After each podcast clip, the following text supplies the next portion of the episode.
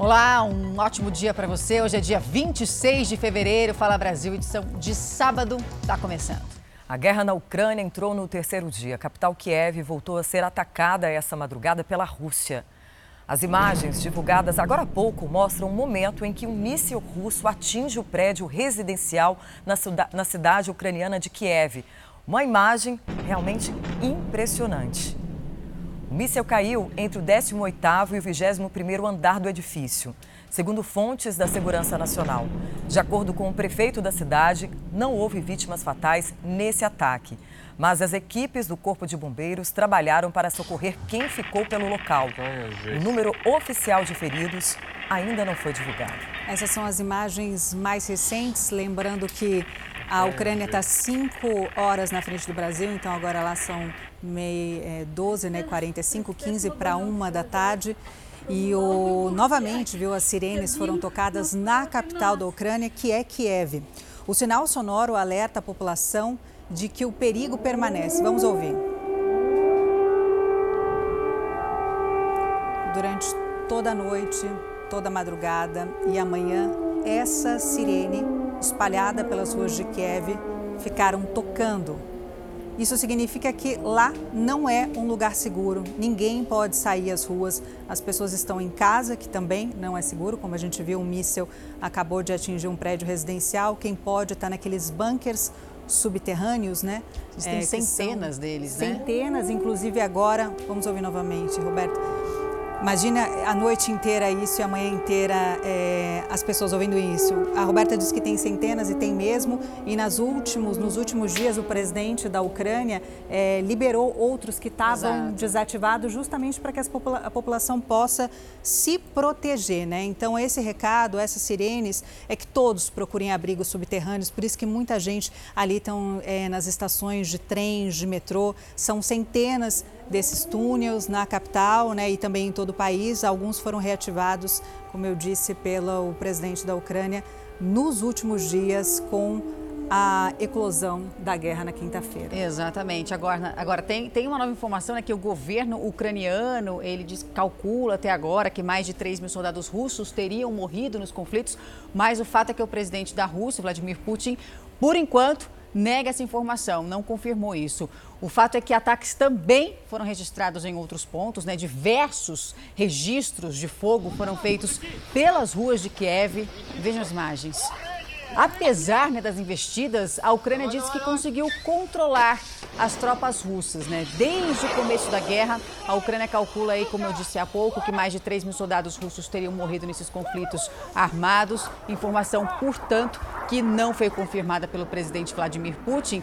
Agora, o mais importante também né, é o número de civis mortos, né, de civis ucranianos, todo mundo é, é, a grande preocupação, né, porque é uma guerra entre militares que a população fica à mercê, evidentemente. Esse número de civis ucranianos mortos já chega a 198. Infelizmente, isso deve aumentar. A Rússia chegou a dizer que quer derrubar o governo do atual presidente, Volodymyr Zelensky, para implantar aí o próprio regime um dos pontos visados né, pelas tropas russas seria justamente o prédio, né, onde fica a sede ali do governo ucraniano, o que é a grande preocupação hoje, portanto, que esse ataque chegou, né, as tropas russas chegaram a Kiev. Essa imagem que a gente mostra é do prédio residencial, como você disse, são informações desencontradas, Exato. obviamente o governo russo passa algumas informações, o governo ucraniano passam passa outras informações. A Rússia diz que só ataca bases militares. A gente está com imagem de um prédio residencial que, a princípio, a gente não tem informação de vítimas fatais, mas não parece um prédio desativado. É, é estranho que o míssil tenha atingido três andares e a estrutura do prédio e ninguém tenha se ferido. É que a cidade Você foi que chega agora ao né? Fala Brasil, são 7 horas e 48 minutos. Essas são imagens ao vivo, tá? Da capital Kiev, na Ucrânia. Essas são imagens de lá. A gente pode perceber que não dá para ver tanto a rua, mas nas outras imagens que a gente tem, não tem ninguém na rua. É, pensa que é um sábado, quase uma da tarde, na Ucrânia, uma capital linda, né, europeia, que sofre há décadas já conflitos, mas há 30 anos está independente e nesse momento ninguém sai às ruas. O que acontece é que as pessoas não têm onde comprar comida, não têm onde comprar água, não tem posto de gasolina, não tem nada aberto e poucas pessoas tiveram condições de estocar alimentos em casa. Né? Então, é uma crise militar, uma crise política, econômica e social. E esse é o momento em que o míssil atinge esse prédio, né, que a gente mostrou há pouco, que a informação que chega primeiro é que não havia pessoas lá e por isso não há feridos. A Rússia nega que tenha mirado num prédio residencial, mas que está só atacando bases militares. Mas o que a gente percebe desde o início da guerra é que muitos civis, principalmente, estão sofrendo muitos ataques e vários prédios residenciais, inclusive escolas e creches, teriam sido atacadas pelo exército é, russo. É, o que é sempre o grande problema de uma guerra, né? Na realidade, é, os civis é, morrendo, a, como a Thalita falou, está faltando alimento, alimento, na realidade não é que não está faltando alimento, mas as pessoas não conseguem comprar. Uhum. Tem gente, muita gente indo para hotel. É, com medo de ficar em casa, então vão para o hotel e está faltando leite, inclusive para as crianças. Fralda tá, tá realmente um Inclusive, problema. brasileiros têm feito apelos, né, que estão em hotéis, principalmente jogadores que moram lá, fazendo apelo para que as pessoas doem leite, levem algum Exato. alimento para eles, porque as crianças estão com fome. A gente vai, inclusive, conversar ao vivo também é, ao longo do jornal com muitos brasileiros que estão lá. Agora, só para a gente, o fato, muita gente fica se perguntando como é que está a população russa, porque a gente fica falando, ah, a Rússia invadiu a Rússia, mas na verdade é o governo russo, né? É, são decisões do presidente Vladimir Putin. E a população russa, o que pensa disso, né? É, na realidade está muito né? dividida, né? a população está dividida, principalmente os jovens negam, eles dizem que isso é um, um choque, é um horror, eles classificam como aterrorizante essa guerra, e alguns russos dizem que o presidente Vladimir Putin tem que ser aplaudido. Então fica essa divisão de opiniões. É, mas há muitos protestos nas cidades Tiveram. contra a guerra. Exato. Inclusive, o, o, governo decretou que quem é, for à rua manifestar contra essa ação do governo deles vai ser preso e vai responder criminalmente. Verdade, porque lá é proibido esse tipo de protesto sem autorização das cidades. Esses né? dias a gente viu no primeiro dia de protesto, né, Patrícia, é, 1.200 ou 1.300 pessoas que foram presas já na Rússia por conta de terem ido para a rua protestar contra a invasão russa na Ucrânia. Então, você que chega agora, parte da nossa imagem, essa capital que você vê bonita, aparentemente tranquila de cartão postal, é Kiev, que está sendo bombardeada pelo terceiro dia seguido. O objetivo das tropas russas, obviamente, é pegar ali, né, o, como diz o, o Zelensky, ele é o primeiro alvo e a família é o segundo. O objetivo, na verdade, é tirá-lo do poder. Exato. Ele falava que estava na Ucrânia, mas por segurança não falava onde, mas ele nessa manhã publicou com um ponto ali atrás turístico, acho que é o palácio, né, para mostrar que ele estava realmente ali. E é sobre ele que a gente vai falar agora. O presidente da Ucrânia, Volodymyr Zelensky, divulgou esta manhã um vídeo em sua rede social, tentando aí tranquilizar a população. Na gravação, Zelensky deixou claro que não vai deixar o país. E que a informação de que o exército ucraniano estaria se rendendo é falsa. O presidente avisou que vai lutar até o fim para defender a Ucrânia dos ataques russos. Bom, a gente falou há pouco que muitas pessoas estavam fugindo né, da Ucrânia é, rumo à Polônia, por exemplo, inclusive muitos brasileiros. E os nossos enviados especiais, o Leandro Stoliari, o Luiz Felipe Silveira, também fugiram dos bombardeios de trem e já chegaram à Polônia, agora há pouco. A gente está acompanhando essa migração dos ucranianos. Eu estou aqui com a Aliona. A Aliona, ela é ucraniana. Ela está chorando porque ela conseguiu entrar no trem, mas a família não. Ela teve que deixar a família aqui, a mãe, o pai, o irmão. A gente continua aqui no trem acompanhando essa migração. São milhares de pessoas do lado de fora, do lado de dentro. Cada portinha dessa é um quarto. E cada quartinho desse tem pelo menos 10 a, de 8 a 10 pessoas dentro. Não sei se dá para a gente mostrar aqui. Olha, tem uma criança tentando passar aqui, gente. Pra vocês terem a noção do, do drama que os ucranianos estão vivendo aqui. Uma criancinha, ela está dizendo que ela tem 3 anos de idade. Olha, um bebê de colo, gente. Essa é a situação dos ucranianos que estão tentando fugir de Kiev por conta do medo dos bombardeios do exército russo. O trem acaba de partir aqui de Kiev em direção a Varsóvia, na Polônia.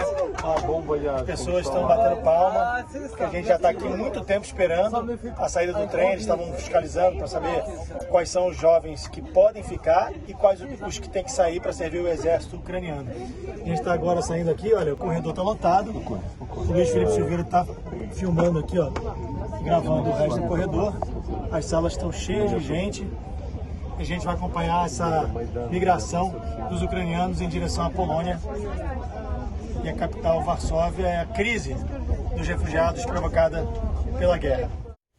Um alívio né, para todas essas pessoas que conseguiram chegar ali na Polônia. Leandro, nosso cinegrafista Luiz Felipe, também um alívio para a nossa equipe ver que vocês já estão num lugar que não está em guerra. Daqui a pouco o Leandro vai entrar, o Leandro Stoliar vai entrar ao vivo da Polônia, que faz fronteira ali com a Ucrânia, falando ao vivo de como foi essa viagem de cerca de 16 horas com os refugiados saindo de Kiev em busca de um lugar mais tranquilo, né, que não está sendo bombardeado. E o presidente da Ucrânia, Volodymyr Zelensky, propôs ao russo, né, o presidente russo Vladimir Putin, uma negociação para acabar com esse conflito. Em um pronunciamento, Zelensky pediu novamente para que a Rússia participe de uma negociação para evitar mais mortes. Nas redes sociais, ele postou um vídeo ao lado das autoridades ucranianas, como a gente vê na imagem. O porta-voz do governo russo diz que Putin está disposto a enviar uma delegação a Minsk, que é a capital de Belarus, para negociar com a Ucrânia. A Ucrânia teria proposto que o encontro fosse em Varsóvia, na Polônia, onde o nosso repórter acabou de entrar, né? País onde há tropas da OTAN, já que é, o país faz parte ali da aliança militar. Então seria um lugar mais seguro para essa conversa do que Belarus, que é um país aliado né, da Rússia e poderia ser atacado ali os, os ucranianos nessa nessa conversa, nessa negociação. Mas justamente é onde o Putin não quer né, essa conversa. Por isso que está esse impasse ainda. É. Bom, o presidente da Rússia, Vladimir Putin, estaria decidido a derrubar o governo ucraniano. Em pronunciamento transmitido ao vivo pela TV russa, Putin falou diretamente ao exército da Ucrânia. Afirmou que as tropas russas na Ucrânia não estão em combate com as forças de segurança do país, mas sim lutando contra o que chamou de grupos neonazistas e viciados em drogas, que agem como terroristas usando civis como escudo humano. Bom, o presidente americano, Joe Biden, sofreu duras críticas né, pela falta de ação no conflito entre a Rússia e a Ucrânia. O democrata tenta mediar a crise. A Rússia está cada vez mais isolada do resto do mundo. Já os Estados Unidos mostram que perderam o poder de mediar conflitos.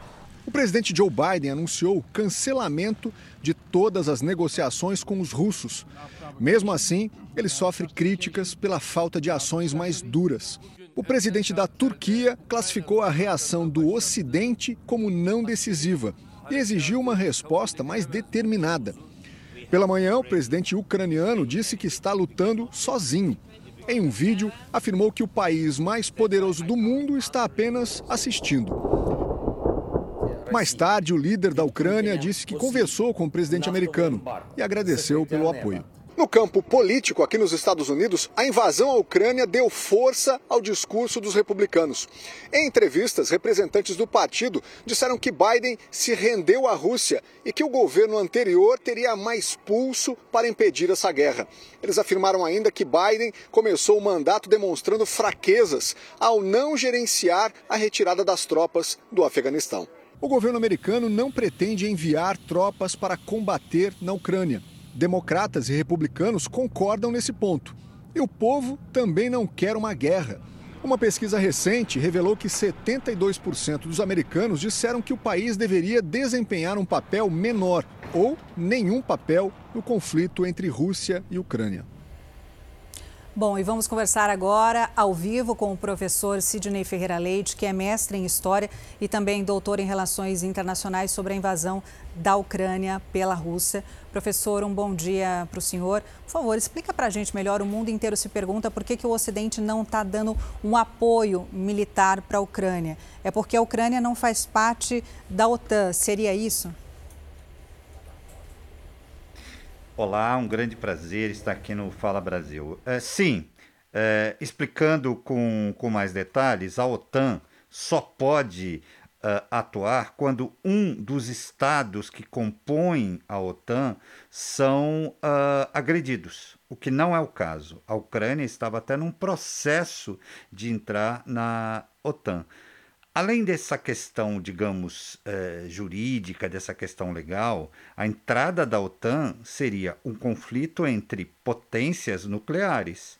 Seria uma guerra de uma outra escala, de uma outra proporção. Estaríamos aqui discutindo, inclusive, a possibilidade de estarmos vivendo uma terceira guerra mundial, o que não é o caso. O que poderia ajudar seriam essas sanções econômicas implementadas aí por vários países, né? Mas muitos criticam que ela seria branda e por isso não o suficiente para que Putin recuasse, né, é, professor? As sanções, elas são uh, ferramentas, instrumentos que são usados em situações como essa. Mas no caso, a gente está falando de algo muito novo, que seriam sanções contra uma superpotência militar que está muito bem preparada para enfrentar o conflito. Então, a, a efetividade dessas sanções é muito discutível. Agora, Daí a gente percebeu uma tendência de vitória da Rússia, porque as sanções não estão surtindo o efeito que se esperava. Exato. Agora, professor Sidney, é, explica, todo mundo, claro, fica muito preocupado né, com a possibilidade dessa guerra se estender, é, de se tornar, inclusive, uma terceira guerra mundial. A gente pode dizer, até para a gente se tranquilizar, que enquanto Rússia e OTAN não se enfrentarem, não há uma possibilidade para que essa crise, por pior que seja, se transforme numa grande guerra mundial? Não, não, não há esse risco. Os, os personagens, os atores envolvidos têm isso muito claro. Qualquer é, caminho é, nessa direção seria um verdadeiro apocalipse. Então, a OTAN ela atua agora, desde ontem, isso foi claramente colocado, mas em fortalecer né, as suas defesas, enquanto a Rússia tem um alvo muito claro, que é chegar em Kiev, ela já atingiu esse alvo, dominar a cidade, uh, não necessariamente derrubar o governo, mas derrotar a Ucrânia para que ela possa negociar uh, com base naquilo que interessa. Esse é o objetivo do Putin. Ele não tem um objetivo mais amplo de atacar um país da OTAN. Ele sabe que isso seria um passo absolutamente uh, caótico e apocalíptico. Tá certo, professor. professor. Até porque né, Rússia e Estados Unidos, entre eles, têm mais de 8 mil ogivas nucleares. Então, seria um conflito catastrófico. Exatamente. Eu continuo com o professor. Professor, eu tenho uma, mais uma pergunta para o senhor. É, se cria uma outra crise, né, que é a crise dos refugiados. Muitas pessoas já saíram né, da Ucrânia rumo à Romênia, à Hungria, à Polônia e alguns que fazem inclusive parte da OTAN, por isso as pessoas foram para lá. Esses países estão preparados para essa crise de refugiados? Olha, tudo indica que não. É, a, a, como a gente está vendo, a própria Ucrânia não estava preparada para o conflito. E, e, esses países ali há forte resistência. A gente acabou de ver uma pesquisa que nos Estados Unidos há resistência de participação na guerra. A, a, essa, é, é, essas sociedades também vivem problemas no seu cotidiano de desemprego, que uh, a chegada né, desses, desses refugiados, de alguma forma, Uh, vai agravar a situação. O drama humano da população ucraniana é, sem dúvida, o aspecto principal desse conflito. Mas sem o apoio bélico, professor, de outros países, do Ocidente principalmente, sendo que a Rússia possui o segundo maior poder bélico do mundo, há chances da Ucrânia vencer essa batalha de alguma forma? Não. Falando do ponto de vista bem objetivo eh, da comparação eh, de cada uma das, da, das Forças Armadas, nós estamos lidando com uma superpotência militar né, e com uh, um, um Estado cujas forças armadas são, são muito frágeis. O que nós estamos assistindo, inclusive, uh, no, no, dia de hoje, é a população desesperada tentando resistir uh, de alguma forma. Então, é, digamos, nesse aspecto, é um conflito cujo final nós já sabemos o resultado, que é a vitória né, das Forças Armadas uh, da Rússia, no quadro que se apresenta nesse momento. Não é? Agora, professor, eu queria saber sobre a possibilidade de uma negociação né, entre esses dois países, se isso realmente é viável e, e qual seria a grande postura do Ocidente, o, o que, o, o que os países ocidentais deveriam fazer nesse momento? Essa pergunta me, me parece fundamental. Né? Qual é o objetivo da Rússia? Derrotar militarmente a Ucrânia para que a negociação seja dada é, em que bases? eu estou negociando com alguém que perdeu. Então, essa negociação se chama rendição. Há uma rendição né, e a Rússia vai poder, nesse caso, exigir né, exatamente o que ela quer para aceitar essa, essa rendição. Então, por isso é o objetivo conquistar uh, Kiev, conquistar a Ucrânia, fragilizar o máximo possível o governo para que o outro lado negocie como derrotado. E eu, deste lado, posso impor tudo aquilo que eu quero, tudo aquilo que eu desejo em relação à Ucrânia. É assim que está pensando Putin.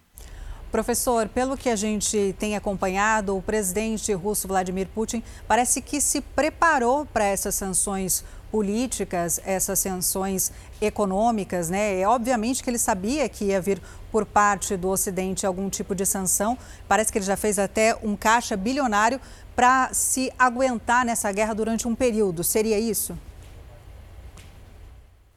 Exatamente. O que a gente está vendo, e uh, o Fala Brasil está mostrando isso muito bem, parabéns pela excelente cobertura, é um lado muito bem preparado, um presidente muito estratégico que sabe jogar, e do outro lado, um, um país que não se preparou para a guerra e um, e um presidente muito amador, não é? Uh, uh, muito despreparado não é? e sem medir muito as consequências daquilo que é, ele é, está fazendo.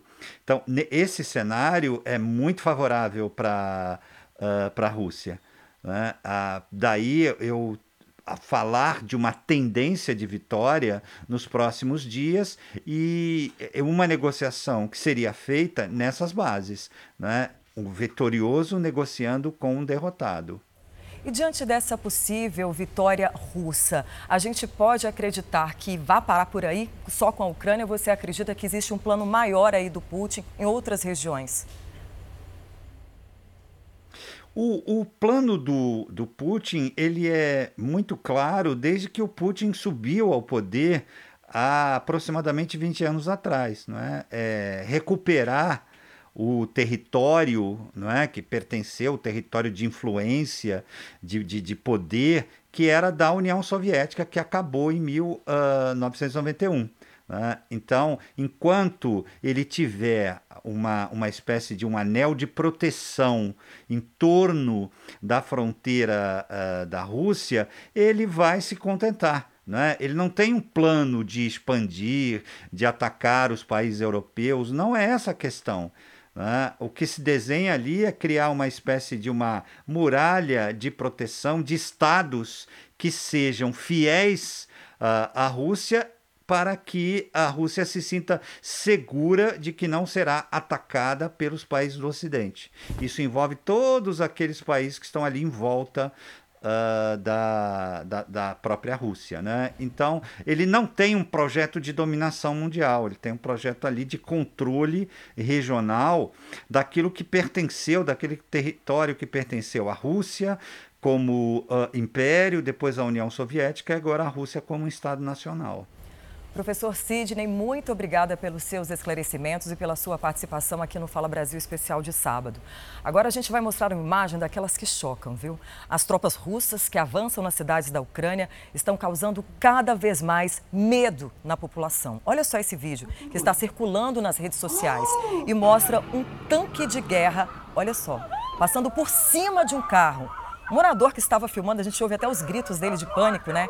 A movimentação ali nas ruas conseguiu flagrar esse momento aí com o celular. Era um idoso, gente, que estava ali dirigindo o carro ele foi socorrido por outros moradores, ficou preso ali às ferragens. A gente está mostrando essa imagem que, mostra, que fala também um pouco dessa coisa da questão do exército russo atacar só infraestrutura do exército ucraniano, que não é, né? A gente viu que um tanque se desloca ali naquele momento e passa por cima do carro. Esse é o idoso que estava dirigindo esse carro. Ele ficou preso ali às ferragens, os moradores tentaram ali socorrer, mesmo com todos esses riscos, né? Olha o momento em que o tanque passa por cima desse carro tentaram ali socorrê-lo, tiraram as ferragens. Ele sofreu ferimentos, mas não se sabe até o momento o estado de saúde dele. Sem fundamento nenhum, né? Provavelmente idoso aí tentando, inclusive, fugir da cidade em meio a esse conflito. E não apresentava ameaça, né? Zero ameaça, é. quer dizer... É... Humanidade mesmo. Eu acho que até agora é uma das imagens, nós estamos no terceiro dia, uma das imagens mais emblemáticas dessa guerra, né? Sem que dúvida. é um tanque de guerra passando por cima de um carro de um civil. Um civil. É, e com um objetivo, não, né, não, não foi sem querer, é um objetivo mesmo, acho que até de mostrar o poderio e para que ninguém tente algum tipo de resistência é, com o exército russo. Absolutamente aterrorizante essa imagem. Agora, o Thales Brenner, né, que é jogador de futebol na Ucrânia, está na fronteira com a Polônia, tentando justamente sair do país. E a gente recebeu um vídeo da situação ali no local. Vamos acompanhar. Aí amanheceu aqui, amanhecemos aqui na fila, lotado. E tá tensa a situação, né? Mas estamos tentando sair aqui do país. É a crise de refugiados também, né? Paralelamente a essa crise. Bom, daqui a pouco a gente volta com a cobertura especial, completa, com imagens ao vivo da Ucrânia. Nosso repórter também entrando ao vivo para falar com a gente, ele que chegou agora à Romênia. Essas são imagens da capital Kiev. E daqui a pouco todas as informações aqui no Fala Brasil. E a gente segue com o noticiário aqui do Brasil. A cantora Paulinha Abelha, vocalista da banda de forró Calcinha Preta, foi enterrada no interior do estado de Sergipe. Ela morreu em decorrências de problemas renais. Paulinha tinha 43 anos. Um vazio que jamais será ocupado. A dor da partida repentina de uma das maiores vozes do país deu lugar a homenagens e muita emoção. Todos queriam ver, mesmo que de longe, a musa do forró. Eu sou fã da banda Calcinha Preta há 14 anos. Eu sempre frequentei a banda e é uma perda imensa para nosso Brasil. Milhares de pessoas passaram pelo local, entre eles artistas locais e nacionais.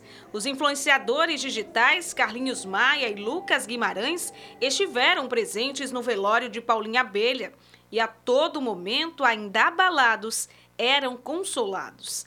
A relação dos artistas com Paulinha Abelha era compartilhada frequentemente nas redes sociais. Nesse momento eu acho que a gente tem que pedir a Deus muita sabedoria, porque quando a gente perde uma pessoa que a gente ama desse jeito, eu não estou aqui como Lucas Guimarães não, eu estou aqui como fã. Este estudante veio de Maceió se despedir da amiga. Ainda sem acreditar no que estava acontecendo, ele revia as conversas que mantinha com Paulinha Abelha. Ela era uma pessoa que possuía caráter, educação, humildade. A humildade de Paulinha Abelha era uma das suas principais características.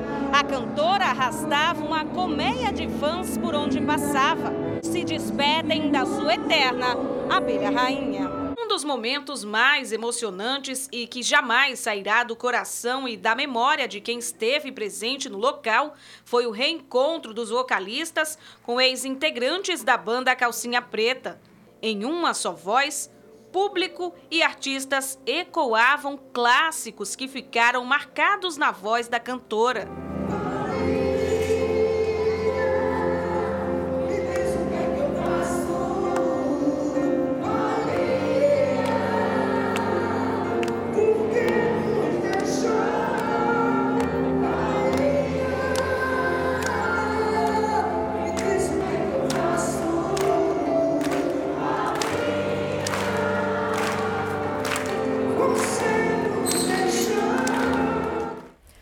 Jogador de futebol Pelé segue internado em um hospital de São Paulo desde o dia 13 deste mês por causa de uma infecção urinária. Vale lembrar que o ex-atleta trata um tumor na região do colo. Vamos saber as últimas informações com a Marcela Terra. Marcela, bom dia. Bom dia, bom dia a todos que acompanham Fala Brasil. Olha, segundo o último boletim médico, Edson Arantes do Nascimento, o Pelé, ele está aqui internado no hospital desde o último dia 13, Patrícia, como você falou, para tratar um tumor no cólon que foi identificado em setembro do ano passado. Mas durante exames de rotina foi detectado então uma infecção urinária e por isso a estadia do ex-jogador do rei do futebol teve que ser estendida por aqui aqui, mas a previsão é que ele tenha alta nos próximos dias. Voltamos ao estúdio do Fala Brasil. Olha, infelizmente, né, já chega a 219 o número de mortos na tragédia de Petrópolis, na região serrana do Rio. É, boa parte das vítimas foi localizada por cães farejadores treinados pelos bombeiros. Quando os cães farejadores entram em ação, os trabalhos avançam ainda mais. Também entram em cena as máquinas pesadas, inchadas e a experiência das equipes de resgate. O latido é um sinal. Os animais têm uma capacidade de olfato 40 vezes mais sensível que a do ser humano. O cão ele consegue encontrar locais suspeitos sempre. Nós ainda trabalhamos com a hipótese de vítimas vivas. Nós nunca vamos desistir dessa hipótese. Nós é, esperamos que com essa resposta do cão possamos encontrar todas elas e serão encontradas. Aqui em Petrópolis, o time de buscas conta com a ajuda de quase 60 cães farejadores do Rio e de outros estados mais da metade das vítimas das enxurradas e dos deslizamentos de terra foram localizadas com a ajuda deles. Este cão do Rio Grande do Sul encontrou o ponto exato em que estavam pai e filho soterrados. Carolina é a única mulher da equipe de bombeiros de Minas Gerais designada para Petrópolis. Mesmo debaixo de sol forte, ela se mostra incansável. A gente não achou todo mundo, mas tem que entender que vai ser contínuo o trabalho. A gente não vai largar. Você tem notado que o seu pet anda se coçando mais do que o normal, lambendo muito as patas ou até mesmo queda de pelo e feridas? Fique atento, viu? Pois ele pode estar sofrendo com dermatite canina, que é uma inflamação na pele que pode ter diferentes causas. Esse é o assunto do quadro SOS Pet, que vai ajudar a você a cuidar do seu melhor amigo. No SOS Pet dessa semana, nós vamos falar das dermatites que atingem os pets, especialmente os cães. Geralmente são inflamações na pele. E é disso que a gente vai falar. Aqueles cachorros e gatos que não param de se coçar, ficam se mordendo, lambendo a patinha. Se você tem dúvidas sobre isso, nós vamos falar sobre os tratamentos, as causas e o que você pode fazer para melhorar a qualidade de vida do seu melhor amigo. A dermatite canina é uma inflamação na pele que pode ter diferentes causas. As principais são alérgica, atópica, actínica, acral por lambedura, que é o constante ato de lamber e por infecção aguda bacteriana, a Sálua Carolina é veterinária e especialista em dermatologia. Ela explica os tipos de dermatites, as raças mais suscetíveis a esses problemas de pele, os sintomas, diagnóstico e tratamentos disponíveis. Então, as dermatites alérgicas, elas se tornaram cada vez mais comum. Hoje a gente já fala aí, em média, 50, 54% dos animais podem vir a ter um problema alérgico na pele, principalmente os cães, mais do que os gatos. Então a gente tem as dermatites alérgicas, e aí elas podem ser alérgicas a pulgas, alimentos ou ao ambiente tá? E a gente tem as, as, as, dermatites endócrinas, então um problema endócrino que vai refletir na pele, e também as alergias a é, as dermatites relacionadas à sarna, carrapato, pulga. Hoje é muito comum em Shih Tzu, em Lhasa, Yorkshire, é, Bulldog francês, Bulldog inglês. As doenças alérgicas elas não têm cura, então eu preciso manter o paciente saudável. E aí eu vou me valer de loções, hidratantes, sérum, tudo para restabilizar aquela pele que foi sensibilizada e amenizar a coceira e diminuir as lesões também. Os principais sintomas das dermatites são coceira constante, vermelhidão na pele, queda de pelo, pele seca com descamação, feridas com ou sem pus. Fernanda Correia é a tutora da Julie, que vai passar por consulta na clínica. O pet é uma Lhasa Apso de aproximadamente 5 quilos. Ela tem 15 anos de idade e foi diagnosticada com dermatite atópica. A gente percebia que era uma coceira que era, uma, era muito agressiva, de arrancar pelo mesmo. Então a gente percebeu que não era uma coceira normal. Com o tratamento a gente percebe que ela alivia um pouco os sintomas e aí proporciona um pouco mais de qualidade de vida. E assim, é um tratamento contínuo. Adriana Donella é a tutora do Mike, da raça Shih Tzu de 8 anos de idade. Ela conta que ele foi diagnosticado com dermatite atópica e pode ser alergia a pólen, ácaro ou poeira. Descobriu em 2016, quando ele tinha apenas 4 anos. E aí, depois disso, a gente vem seguindo uma série de cuidados com ele. Né? Eu dou banho nele em casa mesmo, com shampoo recomendado pelo, pelo veterinário. Tem o shampoo, tem o condicionador. E para sair, a gente sempre passa o hidratante, né, no coxinho. Passa o protetor solar e todos os dias a gente passa o sérum. Branca Tiziane tem duas bulldogs. É a tutora da Kit Kat, que tem 3 anos e tem dermatite atópica. E da Nutella, de 4 anos e é da mesma cor da Kit Kat, mas não tem nenhum problema na pele. Branca tentou vários tratamentos. A gente tentou primeiro algumas é, pomadas, medicações tal, mas que não tinham mesmo nenhum efeito. E aí veio para o Brasil né, uma super moderna, que é como se fosse uma vacina. Ela toma de três, três meses, que chama Citopoint. E é um amor, é uma paz, é um, é um ser, são dois serzinhos que dependem ali da gente, né? E, nossa, faço tudo por ela. E você já parou para pensar por que, que a gente tem pensamentos negativos o tempo todo, né? Por que, que muitas vezes a gente pensa que tudo pode dar errado. O que será que acontece com o nosso cérebro nesses momentos, hein? É o que conta pra gente o psiquiatra Isaac Efraim no quadro Mistérios da Mente Humana.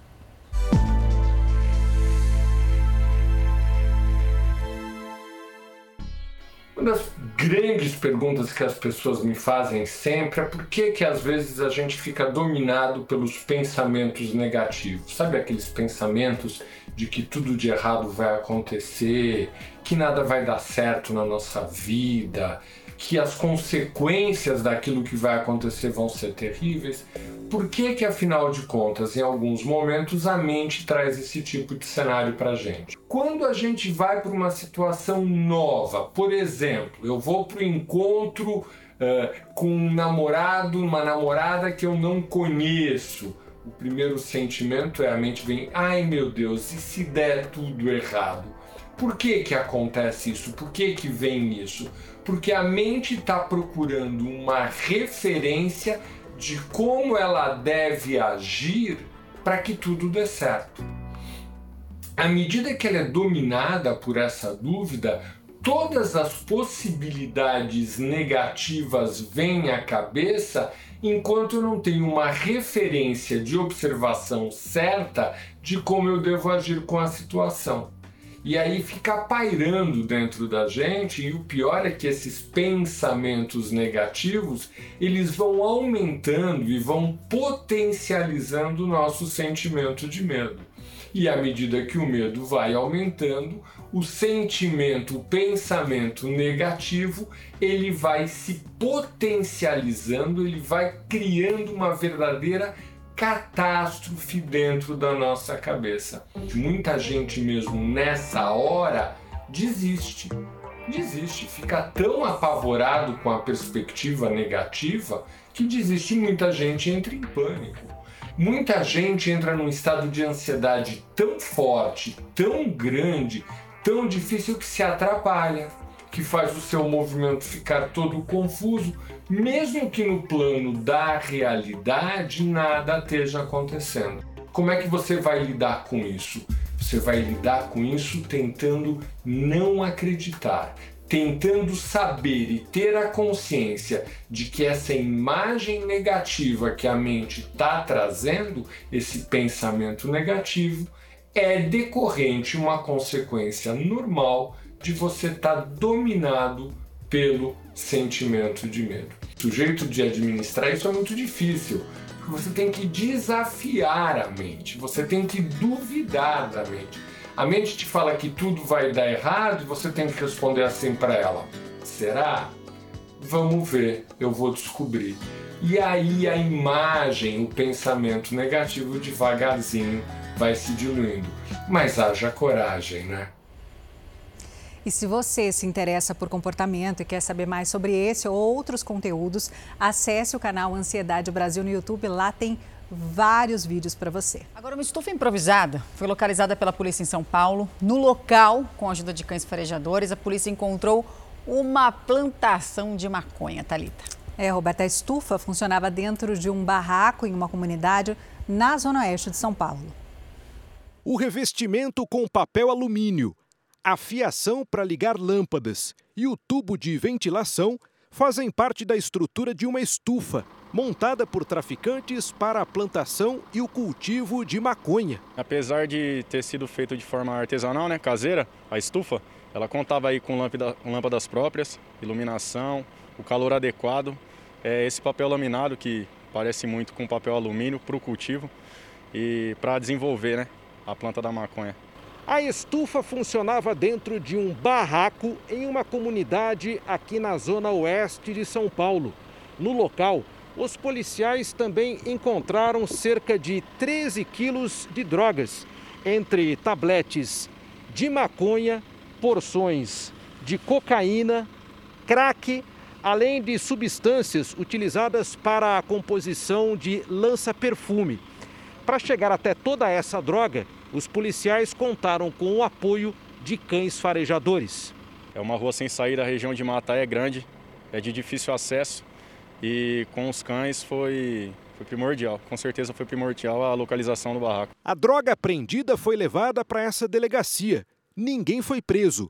Já no município de Ribeirão Pires, região metropolitana de São Paulo, um outro laboratório de drogas foi encontrado após um patrulhamento realizado por policiais da rota. Ao chegar próximo à entrada da residência, já é, conseguiu identificar um odor forte de maconha. Né? E quando ele prosseguiu no interior da residência, já na, na porta da entrada, ele verificou um indivíduo sentado em uma mesa fazendo a embalagem de drogas. 50 quilos de entorpecentes foram apreendidos e dois suspeitos foram detidos. E para você que chega agora, já está aqui, ó, nossa repórter Michele Maia na praia. Agora são 8 horas e 44 minutos pelo horário de Brasília. Em grande parte do país não é feriado, é ponto facultativo, é dia normal. Imagina há uns dois anos atrás como é que estaria esse feriado de carnaval, as estradas, né?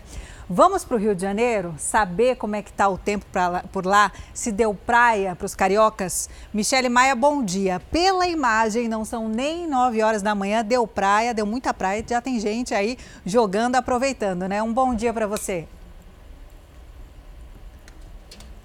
Oi, bom dia para você e para todo mundo que acompanha o Fala Brasil. Deu praia sim e, aliás, vai ficar assim o dia todo aqui no Rio de Janeiro, porque o importante é aproveitar esse dia lindo que acontece aqui hoje no Rio de Janeiro. Muita gente aproveitando aqui para fazer uma caminhada, andar de patins, praticar um esporte e, é claro, não tem como não aproveitar esse dia lindo aqui na praia, no Recreio dos Bandeirantes. Aqui, muita gente Perdemos, infelizmente, o contato com a nossa repórter, a Michele Maia, mas a gente vê imagens ao vivo do Rio de Janeiro. Oh, Rio de Janeiro bonito, muita gente já acordou cedo para aproveitar. O tempo parece que vai ficar firme aí, não dá para ver. São poucas e poucas nuvens no céu e com certeza ao longo desse sabadão vai encher mais ainda. Vamos continuar viajando, girando pelo país. Vamos para Salvador, na Bahia, com Henrique Oliveira. Henrique, bom dia para você. Me conte, calor por aí, o céu está carregado de nuvens. Vai chover também? Oi, Thalita. Oi, meninas. Bom dia para vocês. Bom dia para vocês de casa também. Olha só, tem previsão de chuva sim, 80% de chance de chuva, segundo o Serviço Meteorológico. Essa chuva, inclusive, já caiu em parte em alguns bairros aqui de Salvador, mas nesse ponto aqui, na orla do Rio Vermelho, aparentemente não tem previsão de chuva, pelo menos por agora. Tem nuvens carregadas no céu, a gente dá para ver bastante nuvem, mas tem um sol que está insistindo em querer brilhar. Temperatura agora na casa dos 30 graus graus, a máxima para hoje prevista é de 31, mínima de 23. Para amanhã, domingo, a situação é bem parecida. Mínima de 23, máxima de 30 graus, com 90% de chance de chuva. Mas não é uma chuva muito intensa, muito forte, não. É uma quantidade bem pequenininha, segundo o Serviço Meteorológico, pelo menos aí 18 milímetros. Não dá para desanimar tem que aproveitar o fim de semana aqui em Salvador, que pelo menos agora dá para aproveitar aquele sol que é considerado o mais saudável, mais brando, né, meninas? Que não provoca aí tanto problema. Então dá para aproveitar mesmo esse, esse sábado e esse domingo aqui. Não é feriado, mas quem quiser curtir uma praia, o acesso aí tá liberado. Eu volto com vocês aí no estúdio. Obrigada, Vim Henrique. É verdade, até às 10 da manhã o sol faz bem, inclusive, né? Ou depois das quatro da tarde. Mas é difícil resistir a essa é imagem, né? Esse cenário e ficar pouquinho tempo na praia. E a né? chuvinha só vai dar uma refrescada. E agora a gente volta a falar sobre a guerra na Ucrânia. Vamos falar agora ao vivo com o brasileiro Davi Abu, que mora na Ucrânia desde dezembro, estava estudando medicina no país e agora está no meio de um conflito né, em Kiev. Davi, um bom dia para você. Obrigado por falar com a gente aqui no Fala Brasil, mesmo em caos que você está passando, né? Davi, qual a situação nesse momento? Você está em Kiev, mas aonde? Num hotel, na sua casa? Boa tarde daqui, né? Porque aqui já é tarde. Nesse momento, eu estou em Kiev, capital. É, nesse momento, eu estou em um hotel, porque a gente estava, eu e mais três, dois brasileiros, a gente estava até então em um bunker, né? Porém, suprimentos acabando, alimentos acabando, os, os supermercados estavam tudo estavam fechados, então a gente não tinha como comprar novamente, né, para se manter. Então, deu uma sorte que a gente, o pessoal do Shakhtar, que é um time daqui de, da Ucrânia, eles estão nesse hotel e conhecidos nossos, né? Como eu estava com o pessoal dos jogadores de futsal aqui, acabou colocando a gente aqui e é ainda ainda bem porque aqui tem, na verdade, não é mais seguro ou menos seguro, é a mesma coisa, porque nossa apreensão é quando a, os mísseis são abatidos no ar e caem sem destino, porque e aí podem cair aqui, né? Então viemos para cá por causa de por causa de alimentos, né? Na verdade, alimentos e água, que é os mantimentos para a gente sobreviver, né? Nesse nesse período agora, já estamos indo pro terceiro, quarto dia aí de tensão. Tem quase três dias que eu não durmo direito. Dormi hoje eu consegui dormir duas horinhas e bem tenso, né? Porque essa madrugada, por exemplo, a gente, como a gente está num lugar muito fundo, Aqui é mais, aqui é bem fundo assim e bem protegido e tem a parte, tem, a gente não escuta nada. Então, estava curioso, né? Porque eu tava comecei acabei saindo um pouco ali para fora da do hotel, né? Para ver o que estava acontecendo. Tava tendo tiroteio a 800 metros daqui.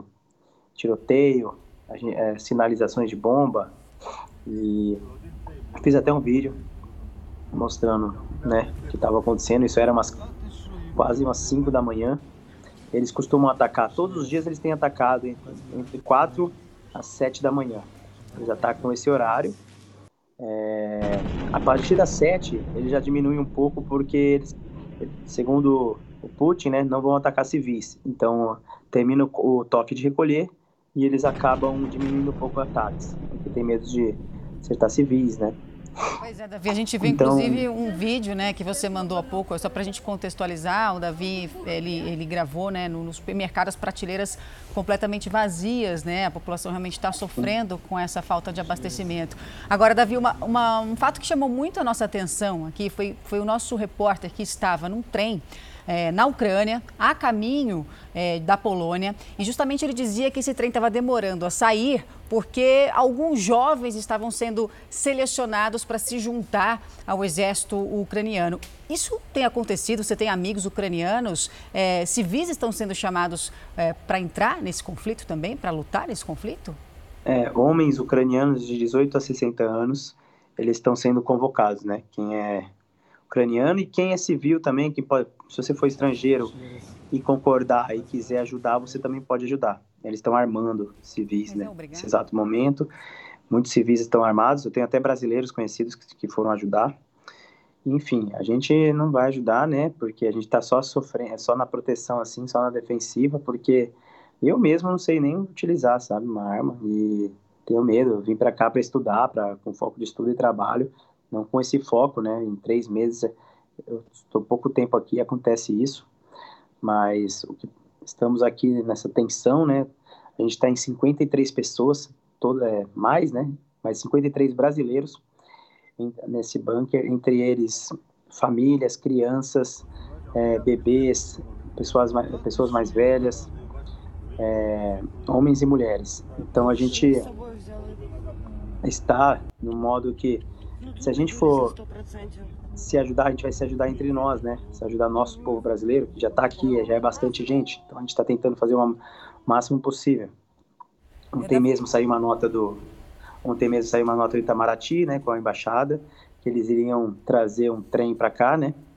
Enfim, trouxeram, porém, como que a gente vai parar lá, né? Eles falaram, todo mundo vem me liga, tá me ligando, famílias, conhecidos, amigos no Brasil, por que, que a gente não pegou esse trem? Por quê? Porque eu vou dizer, porque como que a gente vai pegar um trem que está a 8 quilômetros de distância, a gente não tem locomoção aqui, não tem meio de transporte, os metrôs estão fechados, somente estão abertos para a população se, é, se acolher lá e, e se manter é, seguros, mas não estão abertos em funcionamento. Então, não tem como se locomover nessa cidade. A gente não vai, a gente não ia andar 8 quilômetros a pé no meio à noite, no meio de tiros, escutando tiros, porque eu saí de casa era tiro, toda hora tiro, tiro, e vira e mexe era bomba explodindo um pouco distante, a gente escutando. Então a gente não ia sair por isso. Então a gente manteve, prefiro ficar aqui, vamos ficar aqui agora eles vão reduzir um pouco né, a comida, eles falaram hoje que eles vão dar uma maneirada, tentar para manter, né? Para manter todo mundo alimentado por um período que seja.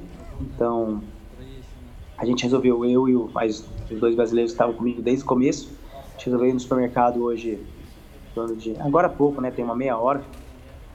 E encontramos, né? Felizmente, encontramos o supermercado aberto, aqui perto, uns 800 metros mais ou menos. Resolvemos entrar, só que prateleiras vazias, tem pouca coisa, é, tem, por exemplo, alguma coisa de leite. É, inclusive, a gente está mostrando imagens nesse momento, Davi, que foi você que fez, né, ao ir ao supermercado, mostrando aí as dificuldades de obter alimento, água potável e tudo mais. Diante aí dessa dificuldade de locomoção, para que vocês cheguem até esse trem e possam sair da cidade, qual é a expectativa de vocês? O que, que vocês esperam do governo brasileiro? E uma outra pergunta: é, quando foi anunciado pelos Estados Unidos que Putin ia invadir a Ucrânia, por que, que muitos de vocês já não saíram do país? Por que, que vocês esperavam? Qual era a expectativa de vocês diante disso? Bom, em relação à embaixada, no momento ele, eles desde o começo, quando o Putin anunciou, quando todo mundo há um mês e pouco atrás, né, é, a embaixada, a, a, gente ficou aguardando o que a embaixada brasileira falaria, né? A embaixada simplesmente só respondia o seguinte: fiquem em casa e se mantenham calmos, não vai ocorrer nada desde o começo. Quando começou a ocorrer, eles simplesmente falaram: se protejam, ou seja, se virem. E, e a gente não saiu antes, porque eu mesmo trabalho com ucranianos. E, eu, dia a dia, eu vejo eles, a gente conversava no dia a dia sobre esse, sobre esse, essa guerra, o que estava passando, e eles me confortavam com as palavras que eles diziam, eles vivendo a vida, família feliz, e eles achavam que era só algo, algo de política, um medo, eles não iam entrar, iam acabar acessando por ali, ia fazer só, só, só um medo né, na população, mostrando que eles têm armamento, né? Só que três dias atrás, né, quatro dias atrás, a fisionomia deles mudaram completamente, né? Eles ficaram em choque. A gente conversava, eles não, não, não queriam nem falar sobre isso. Alguns já comprando passagem para tentar ir embora. E eu estava trabalhando. Quando lançou esse estado de emergência, eu trabalho até uma da manhã, né? E o estado de emergência começou meia-noite. Imagina eu sozinho trabalhando, porque só tava eu mais um. E a gente ter que ir embora, ter que sair, pegar um táxi num estado de emergência que recém acabou de começar, a gente sem passaporte, sem documento, só com permissão de residência que a gente tem. Só que precisava de passaporte, né? Precisava de algo, né, que mostrasse que você é estrangeiro mais, né? Enfim, a gente ficou com medo, só que uma hora da manhã fomos para casa, normal. E, e falou, acordou, Davi falava eu... sobre o estado de emergência, né? Que a Ucrânia instaurou a lei marcial, né? Só para a gente é, explicar, né?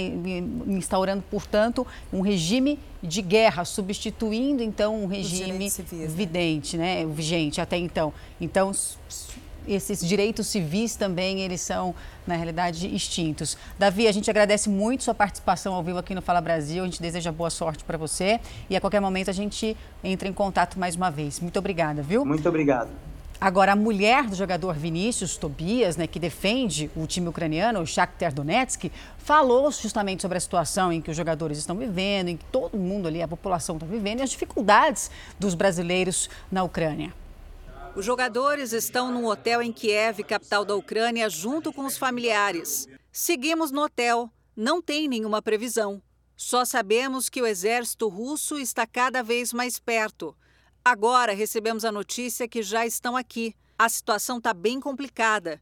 Barulho de bomba, crianças chorando, comida acabando, não tem mais leite e nem fralda para as crianças. O jogador Maicon, que está no mesmo grupo, diz que a situação é crítica. Nós estamos aqui sofrendo bastante com crianças né, recém-nascidas, crianças de 3, 5 anos, já está começando a faltar um pouco de água, leite de criança, então é uma situação que estamos vivendo muito preocupante é, e a Ucrânia é a porta de entrada para os jogadores brasileiros, né, que sonham em brilhar nos clubes de futebol da Europa. Mas agora eles vivem um drama de estar em meio a uma guerra sem data para acabar. Né? Sem data. Dois jovens, inclusive de Piracicaba, né, no interior de São Paulo, estão tendo que se revezar, por exemplo, na hora de dormir. Imagina essa situação, né? Justamente com medo dos ataques. O atacante Bill, que passou pela Ponte Preta recentemente, está pedindo ajuda ao governo brasileiro para sair do país. O atacante Bill, que passou pela Ponte Preta em 2019 e ficou conhecido, vive hoje em meio a um grande combate. Não estamos falando das disputas em campo de futebol, mas em um verdadeiro campo de guerra, instalado no leste europeu, com conflitos armados, a invasão russa à Ucrânia. É, a gente está com uma dificuldade enorme de sair do, do país. Não só nós, atletas de futebol, mas outras pessoas também, estudantes, trabalhadores brasileiros que estão aqui. O atacante que tem contrato com o Dnipro 1 da Ucrânia e vive em Kiev se junta a mais de 30 jogadores brasileiros que atuam na elite do futebol ucraniano. Eles estão presos em um hotel e pedem ajuda. E a gente está hospedado aqui no hotel devido a toda a situação. A gente está aqui por, pedindo ajuda de vocês para promover esse vídeo, devido à falta de combustível que existe na cidade, fronteira fechada, espaço aéreo fechado, então a gente não tem como a gente sair. A gente pede muito apoio ao governo do Brasil que possa nos ajudar. Gabriel e Vitor são atletas de Piracicaba e estão na cidade de Kharkiv, na Ucrânia. Eles usaram as redes sociais para pedir ajuda. Estamos vivendo praticamente um pesadelo onde a gente não tem como sair da cidade, a gente não sabe a língua deles, a gente não tem como se comunicar. Está muito tenso aqui o clima e a gente precisa da ajuda do, de, do pessoal do Brasil que possa tirar a gente daqui, porque a gente não tem o que fazer. Ao todo, segundo a Embaixada do Brasil, 500 brasileiros vivem na Ucrânia, uma boa parte de jogadores de futebol e dos familiares deles. O presidente da Ponte Preta é ucraniano e fala sobre o cenário. É muito triste ver esse conflito acontecendo daquele lado do mundo. Gostaria muito que isso fosse pudesse ser resolvido com diplomacia, com diálogo, com conversa, mas infelizmente estão indo pela, pela via mais triste que existe, que é a guerra, a batalha e ceifando vidas muitas vezes inocentes de pessoas que não têm nada a ver com esse conflito. A organização do torneio cancelou o campeonato ucraniano. A FIFA condenou o uso de força pela Rússia na Ucrânia e reforçou que a violência nunca é a solução. Em postagem oficial, a Ponte Preta também se manifestou. O Palácio do Itamaraty informou que o governo está empenhando esforços para fazer a evacuação respeitando a soberania do país. A retirada será feita por via terrestre, já que o espaço aéreo permanece fechado. Ainda não há data para que isso ocorra. Daqui a pouquinho, claro, a gente volta a falar sobre a guerra na Ucrânia. Agora a gente retoma o nosso giro ao vivo de repórteres aí pelo país para saber como é que fica a previsão do tempo. A gente vai para Natal com a repórter Mara Godeiro, né, Mara? Bom dia para você. Tá uma brisa gostosa, como a gente consegue perceber. Como é que vai ficar o tempo por aí? Oi, Roberta, bom dia para você, bom dia meninas, bom dia a todos que estão acompanhando. Fala Brasil! Brisa gostosa, mas um calor intenso aqui na capital potiguar. Nós falamos ao vivo aqui da Praia do Meio. É uma praia urbana aqui da nossa Natal. Nesse momento faz 28 graus. A temperatura máxima deve chegar aí aos 31. Há uma movimentação super tranquila nesse sábado, né, de carnaval, um carnaval diferente, né, para todos nós. Está sendo diferente desde 2020. Muitas prefeituras decretaram aí ponto facultativo aqui em Natal, não foi diferente. Então resta ao Potiguar, já que não tem festa, é curtir a praia. No domingo também vai predominar o sol, chegando aí aos 30 graus na capital Potiguar. Então é isso, é aproveitar o sol as águas tranquilas aqui do nosso litoral potiguar. Roberta, eu volto com você. Essa praia já é uma festa, viu, Mara? Já tá ótimo. Obrigada, viu, pelas informações. A gente vai agora para a região norte, na capital paraense, Belém, com o repórter Danilo Magela. Danilo, bom dia para você. Como é que fica a previsão aí?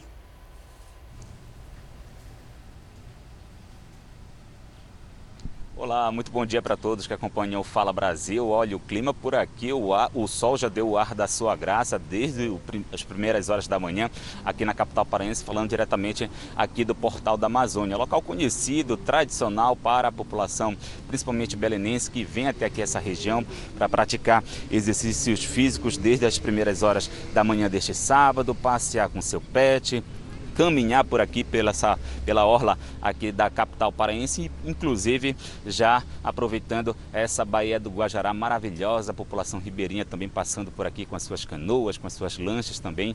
Ótimo ambiente para você praticar as atividades físicas durante este sábado. Falando com relação à previsão do tempo, máxima de 34 graus, ou seja, muito calor, principalmente durante esta manhã, início da tarde aqui na capital paraense, mínima de 24. Tudo isso porque na, já no final da tarde, início da noite, a previsão também é de pancadas de chuva, já que a gente também está no inverno amazônico. É bom, claro, todo mundo se prevenir para o final do, da tarde e início da noite aqui na capital paraense.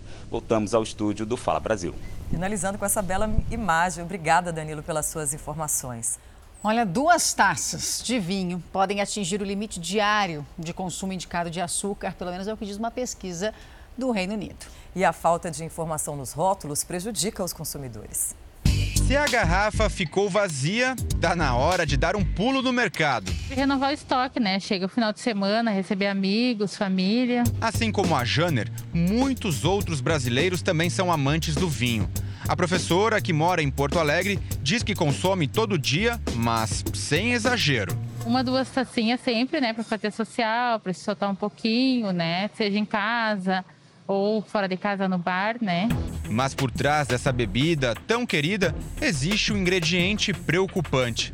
E não é o álcool. Eu nunca tinha reparado no rótulo que não continha tanto informação nutricional e ainda mais a questão do açúcar, né? Marina aprendeu meio que na marra. A advogada gaúcha adora um vinho, mas é diabética. Depois de tomar uma taça, ela corre para medir a quantidade de açúcar no sangue.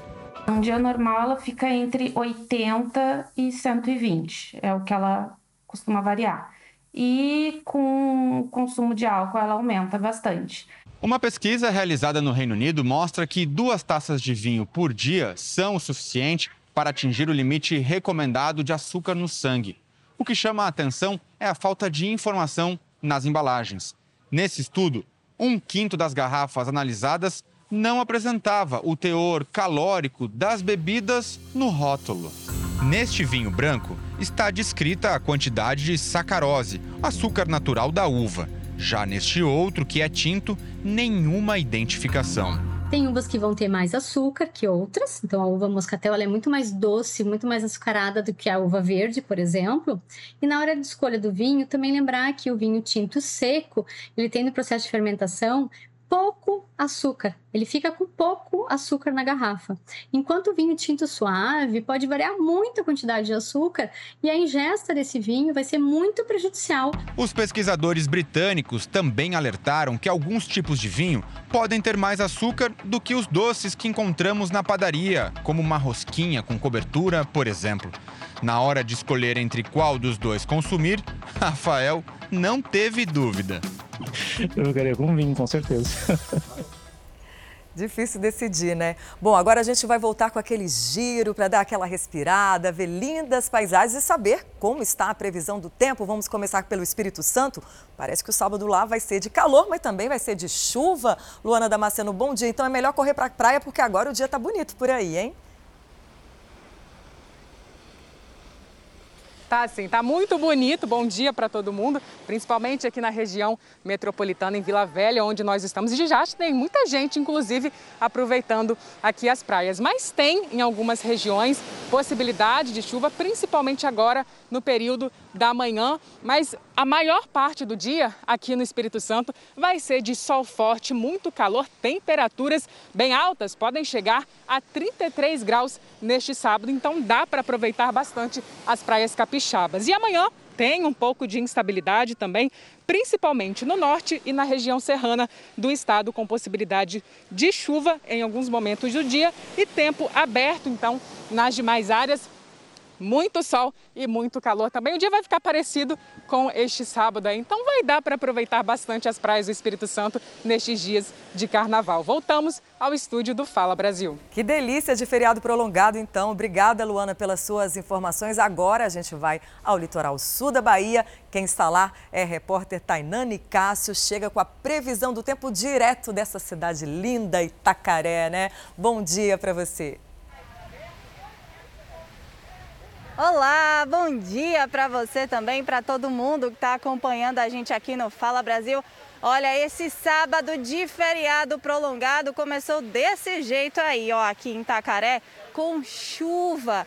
Mas não se engane com esse tempo fechado, não se engane com essa chuvinha que está caindo, porque olha, fiquei feliz que começou a ventar agora, viu? Porque aqui tá bastante calor, tá bem quente o clima aqui na cidade de Itacaré. Inclusive, a previsão é que a máxima chegue hoje aos 32 graus e a mínima aos 22. Tem previsão de pancada de chuva rápida isolada a qualquer hora do dia. Agora, por exemplo, começou também a chuviscar, né? A dar aquela chuvinha mais leve. Acredito eu que seja para refrescar um pouquinho, viu? Amanhã também a previsão é, continua bastante parecida com a de hoje. O dia também vai ficar quente, só que a diferença é que amanhã a maior parte do tempo vai ser de sol, vai ser um clima mais ensolarado, mas também tem previsão de chuva rápida isolada ali no final da tarde, no início da noite, para refrescar também um pouquinho. A máxima prevista para amanhã também pode chegar aos 32 e a mínima pode oscilar aí aos 22 graus. Nesse final de semana prolongado aqui em Itacaré, a, a movimentação aqui na praia está bastante tranquila ainda, mas a previsão, né, a, a, expectativa é que aumente aí ao longo do dia. Voltamos aos estúdios do Fala Brasil. Obrigada, viu, Tainá? A gente viu ali o cachorrinho se divertindo também, não é só a gente que gosta não, né?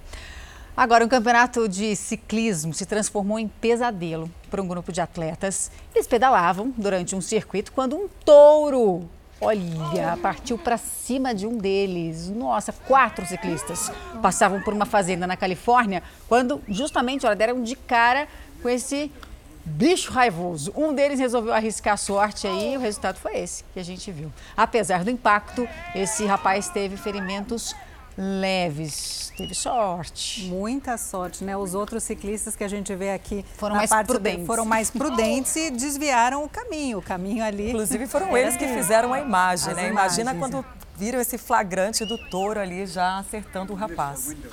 E o ator José Carlos Sanches, de 67 anos, foi encontrado morto no próprio apartamento no bairro de Copacabana, na zona sul do Rio de Janeiro. Portanto, nós vamos para lá conversar ao vivo mais uma vez com a nossa repórter Michele Maia, que tem as informações. Michele, é com você. Pois é, Thalita, bom dia mais uma vez para você e para todos. Segundo a polícia, os agentes entraram na residência do artista, onde ele foi encontrado morto. Ainda será realizado o exame de papiloscopia, que é o procedimento de identificação a partir das digitais de mãos e pés. O ator já estava em avançado estágio de decomposição. Segundo a síndica do condomínio, o ator tinha uma ação de despejo, já que ele não pagava aluguel nem o condomínio. O artista estava sumido desde o dia 21 de fevereiro. Ainda segundo a polícia, tinha um mau cheiro muito forte no corredor do apartamento dele. Voltamos ao estúdio do Fala Brasil. Obrigada, Michele, pelas suas informações. Nos últimos dados divulgados pelo CONAS, o Conselho Nacional de Secretários de Saúde, o Brasil registrou mais de 91 mil novos casos de Covid em 24 horas. Foram 770 mortes. Pois é, o risco é esses números aumentarem, né? Ainda mais depois do feriado de carnaval.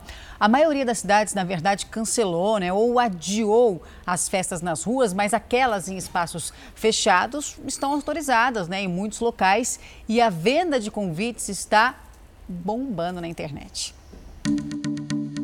Apesar do risco dessas aglomerações, tem gente que não abre mão da folia E com as festas de carnaval canceladas ou adiadas em boa parte do país, na internet o que não falta é opção de eventos em bares, restaurantes e casas noturnas. Nesse cartaz, os organizadores deixaram um aviso: lembre-se das medidas de prevenção à Covid-19.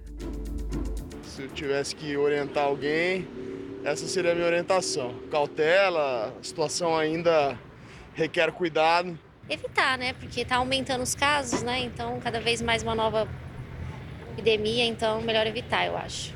Com a chegada do feriado, aumenta a preocupação com as aglomerações, principalmente em relação às festas privadas, que precisam obedecer o limite máximo de pessoas, uso de máscaras e apresentação do comprovante de vacinação. Não é hora de compartilhar cerveja, caipirinha, cada um com a sua bebida né? Não é hora de ficar experimentando a do outro, nem trocando cigarro, nada disso, né? A médica diz que após o feriado deve aumentar o número de pessoas infectadas. As pessoas que optam por comemorar, elas têm que estar cientes que elas estão é, elas estão correndo um risco muito maior do que as pessoas que não aglomeram. No Rio de Janeiro, alguns dos mais animados blocos não vão sair pelas ruas. Mas a expectativa para a festa é grande. Mesmo sem o tradicional desfile de escolas de samba na Sapucaí, adiado para o mês de abril. A prefeitura autorizou os eventos fechados para quem já tomou todas as doses da vacina. Trabalha um ano inteiro para ter o baile, então é muito corrido. Mas a gente está na expectativa de, de muitos turistas virem para o Rio. A gente está tentando manter um, um limite é, que seja aceitável em função da, da do distanciamento, de, de manter é, todo o protocolo em dia para não ter nenhum tipo de problema. Na Feira de São Cristóvão, pela primeira vez está autorizada a reunião de 10 blocos de rua. É maravilhoso para trazer recurso para as pessoas, para que eles consigam viver. Em Belo Horizonte, Minas Gerais, o carnaval de rua costuma arrastar multidões. Mas este ano estão liberados apenas os eventos fechados. Em Recife, os eventos públicos e privados estão proibidos durante o feriado. Já em Salvador, na Bahia, só serão liberadas festas privadas com um limite de 1.500 pessoas. Cerca de 200 agentes da prefeitura vão vistoriar os circuitos Barra, Ondina e Centro Histórico, ponto em que em outros anos era tomado pelos trios elétricos. Mesmo sem festa, a taxa de ocupação dos hotéis em Salvador este ano deve ser de 80%. Em Sergipe e Aracaju, os turistas estão em busca de sossego. 80% dos hotéis estão reservados. O Carnaval de Sergipe é feito do pernambucano, que foge do frevo, do baiano, que foge do, do axé, e, e vem em Aracaju. E esse vem para uma capital que tem uma extensão de praia maravilhosa. Em Fortaleza, a expectativa de ocupação está entre 65% e 70%. Este ano, na mala da Érica, não vai ter fantasia. Ela adora carnaval, mas por causa da pandemia, desta vez vai fugir das festas. Vai viajar para um sítio em Minas Gerais. E aproveitando esse momento para se resguardar ainda que é preciso, né? A gente escolheu um sítio com mais possibilidades, piscina, sauna, quadra, para a gente realmente ficar no sítio aproveitando esse momento só entre a gente mesmo. Você que está chegando agora ao Fala Brasil 947 pelo horário de Brasília, não viajou? Não deu para viajar? Vai trabalhar? Então já te convido para viajar. Que tal assim ir virtualmente pela televisão para Fortaleza? Vamos para lá? Ao vivo com Anderson Lima. Anderson, um ótimo dia para você. Pelo jeito já deu praia aí nessa capital maravilhosa cearense, Fortaleza, mas esse sol permanece ou a chuva pode aparecer? Um bom dia. Olá, bom dia para vocês, um excelente sábado para todo mundo. Olha, esta manhã começou com calorão, viu? Tá bastante quente aqui em Fortaleza e claro que muita gente não ia deixar de curtir aquele banho maravilhoso de mar aqui na nossa cidade. A gente está aqui na praia de Iracema, um dos principais cartões postais da cidade. Muita gente está aqui aproveitando já, as barraquinhas estão montadas. Neste momento faz 29 graus, a máxima chega aí aos 31. Não há previsão de chuva forte para hoje, deve chover pouco. Ontem choveu bastante aqui em Fortaleza, houve vários pontos de alagamento, inclusive, mas não deve chover tanto nesse fim de semana. E aí vai dar para aproveitar esse solzão maravilhoso aqui na capital, sem aglomerar e sem festa de carnaval, já que elas ainda estão proibidas aqui no nosso estado por conta da pandemia. A máxima também não passa dos 31 graus amanhã nesse domingo. Vai dar para aproveitar e a gente vai aproveitar muito por aqui. Eu volto com vocês nos estúdios do Fala Brasil. Terra bonita, antes a gente aproveita por aqui, pelo menos curtindo as imagens aí dessa praia que a gente sempre fala do mar limpinho, da areia fofinha. Obrigada, Anderson Lima, pelas suas informações. Continuamos aqui viajando no Nordeste, tá bom? Vamos agora para o Maranhão. Quem tem as informações ao vivaço para a gente da capital São Luís é a Mariana Alves. Mariana, um ótimo dia para você. E o sol tá meio com preguiça de aparecer? Em algum momento ele surge por aí? Olá, meninas. Bom dia a todos que nos acompanham no Fala Brasil. Por aqui, apesar do céu nublado, a movimentação nas praias segue intensa porque o clima está favorecendo para isso. Apesar das festividades de carnaval terem sido suspensas no estado, os dias de folga foram mantidos e a praia é o destino mais procurado em São Luís. Para hoje, a máxima é de 31 graus e a mínima de 26 graus. E amanhã, no domingo, a mínima é de 27 graus e a máxima de 31 graus. Para quem não vai pegar a estrada, o clima vai favorecer curtir aqui na capital mesmo. Voltamos aos estúdios do Fala Brasil. Obrigada, viu, Mariana? A gente volta agora a falar sobre a guerra na Ucrânia. Falta que brasileiros com família né, na Ucrânia e ucranianos que moram aqui no Brasil fizeram uma manifestação de apoio ao povo que sofre com essa guerra. É, eles temem pela vida dos familiares e sofrem com a falta de notícias e o medo dos bombardeios. Descendentes de ucranianos se reuniram no vão do MASP na Avenida Paulista com as cores da bandeira da Ucrânia. É bom saber que alguém pensa lá do outro lado do mundo, pensa em você, faz alguma coisa, sai na rua, levanta a bandeira. Isso dá um, uma motivação bem legal. A conexão é forte. Eu tenho tios, primos, amigos, muitos amigos, então tá, o coração está apertado, está bem complicado. E as notícias nem sempre são boas. À noite eles não dormem, porque à noite é mais complicado que de quem está aqui também clama por ajuda. Muitas pessoas hoje em dia em crise, em momento de saída, não têm passaportes estrangeiros. Muitas não têm vacinação, passaportes de vacinação é, para fazer é, esses é, apoios, esses programas para desse tipo de pessoas que precisa, mulheres, crianças. No estado de São Paulo vivem pelo menos 10 mil ucranianos e descendentes. À medida que o exército russo avança em território ucraniano, aumenta a angústia e a vontade de diminuir a distância física e conseguir informações de quem está lá. O cônsul da Ucrânia em São Paulo faz o desabafo de um cidadão que só quer que a guerra e o sofrimento acabem. São pessoas que estão morrendo e espero que o mundo veja isso. É, eu acho que não precisamos de números, né? É um momento difícil, não precisamos de números. Nós precisamos salvar vidas. Estas fotos foram da última visita que o advogado Marcelo fez à família em Lviv, cidade ucraniana próxima à Polônia. Foi em 2019. Ele é descendente de ucranianos e mantém contato diário com a família. Eles falaram que os russos ainda não chegaram lá, mas que todos estão preparados para lutar se for preciso. Por enquanto, eles estão é, em casa, eles estão abastecidos com, com alimentos e com combustíveis. A, a, a guerra, aquela guerra de soldados na rua, ainda não chegou lá, mas eles estão preparados para enfrentar se eventualmente o inimigo chegar na, na, na, na residência, na cidade deles. Então, eles se sentem um povo livre E como um povo livre, eles não, não aceitam que, que os invasores venham tomar a terra deles.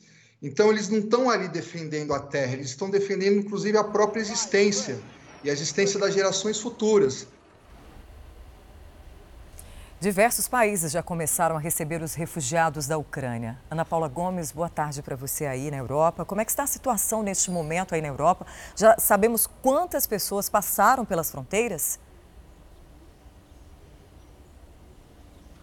Bom dia. Olha, cerca de 100 mil ucranianos já chegaram à Polônia, mas a expectativa é que muitos outros cheguem também em outros países ali da fronteira, como Hungria, Romênia, Eslováquia. A ONU fala em 5 milhões de refugiados por causa desse conflito. A gente está em poucos dias dessa invasão da Rússia à Ucrânia. E muita gente, como a gente tem visto, né, deixando o país, carro, trem, muita gente até a pé, lembrando que os homens né, entre 18 e 60 anos estão ficando para lutar com o exército, imagens até fortes né, da despedida de filhos, mães e família para essas pessoas que seguem no país. Logo no início do conflito, Portugal disse que o país estaria de portas abertas para receber essas pessoas e ontem, o primeiro-ministro português, Antônio Costa, logo depois do encontro da OTAN, lembrando que Portugal, assim como outros países da Europa e também Estados Unidos, fazem parte da Aliança Militar do Ocidente, disse que vai fornecer vistos imediatos para essas pessoas que queiram vir aqui para Portugal, uma forma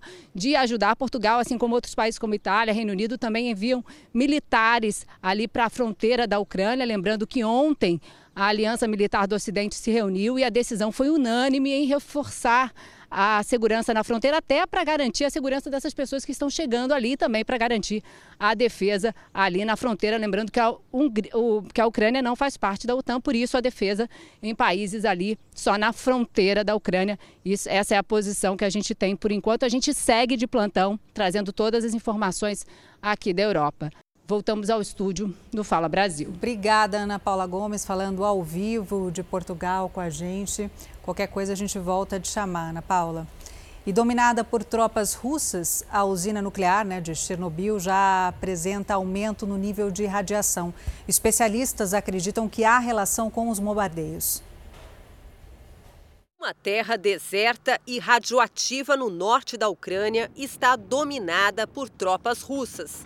É ali que fica instalada a usina desativada de Chernobyl. Os níveis de radiação aumentaram nas últimas horas, segundo o Serviço Nuclear da Ucrânia. O motivo seria os tremores no solo causados por bombardeios. Se tem movimentação na estrutura de proteção da usina e pode ser que tenhamos fissuras. Então, isso aí é esperado. Em 1986, a explosão do reator nuclear deixou 31 mortos e expôs milhares de pessoas às graves consequências da radiação. O reator é mantido em uma cobertura de concreto isolada. O Ministério da Defesa da Rússia informou que paraquedistas assumiram o controle de Chernobyl e que funcionários ucranianos trabalham para manter a segurança das instalações.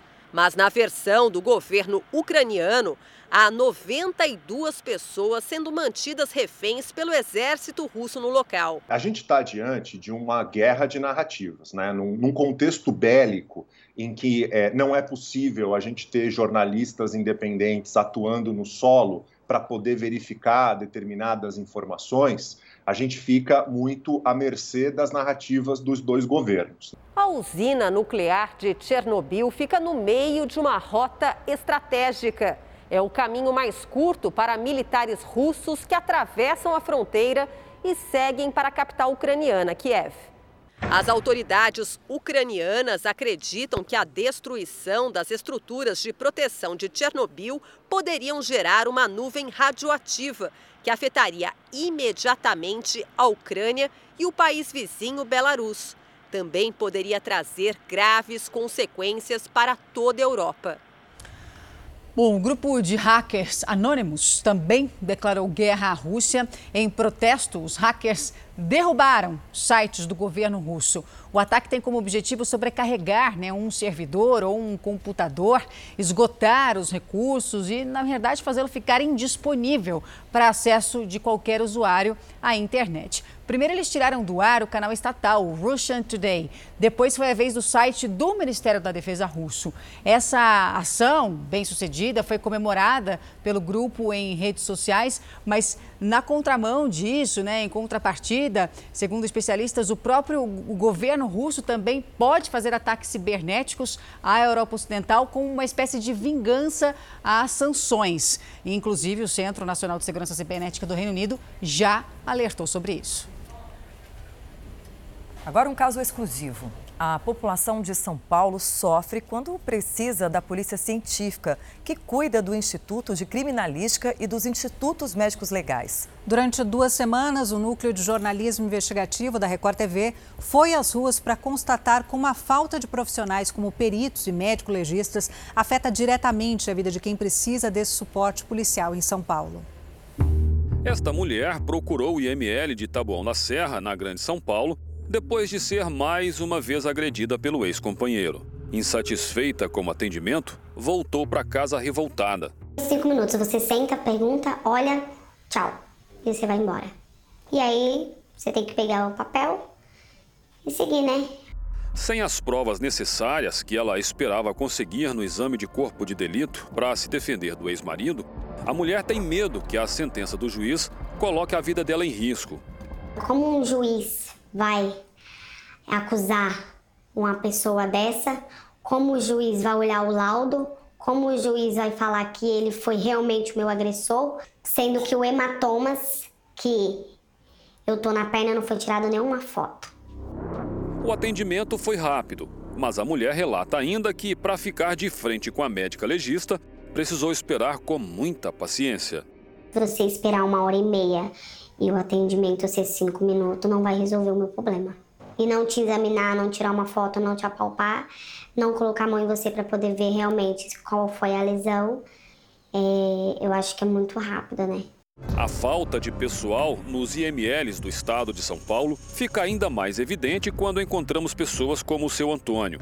No Instituto Médico Legal de Guarulhos, estava aguardando há mais de cinco horas autorização para retirar o corpo de um jovem de 19 anos morto em um acidente há dias. Quando que foi a morte do rapaz? Quinta-feira passada. Na quinta-feira passada? Hoje é quarta-feira. Quase uma semana. Ainda não foi enterrado o corpo. Não, tem nem câmera fixa. Seu Antônio culpa a falta de médicos no IML. E se o Estado não oferece profissionais suficientes, a família tem que aguardar. Todo ML é assim. É complicado o negócio. O senhor acha que se tivesse mais policiais técnicos científicos, legistas, é, essa demora seria menor? Eu acho que legista. Se mais legista, acho que seria menos. Com medo de se identificar, este homem procurou o IML da Zona Norte da capital paulista. Depois de se envolver em uma briga com o familiar, precisava do exame de corpo de delito. Mesmo encontrando o instituto vazio, foi obrigado a aguardar quase uma hora para ser atendido. Na verdade, eu só vi uma médica, né? E o, o rapaz lá que pegou os documentos e foi fazer para médica atender.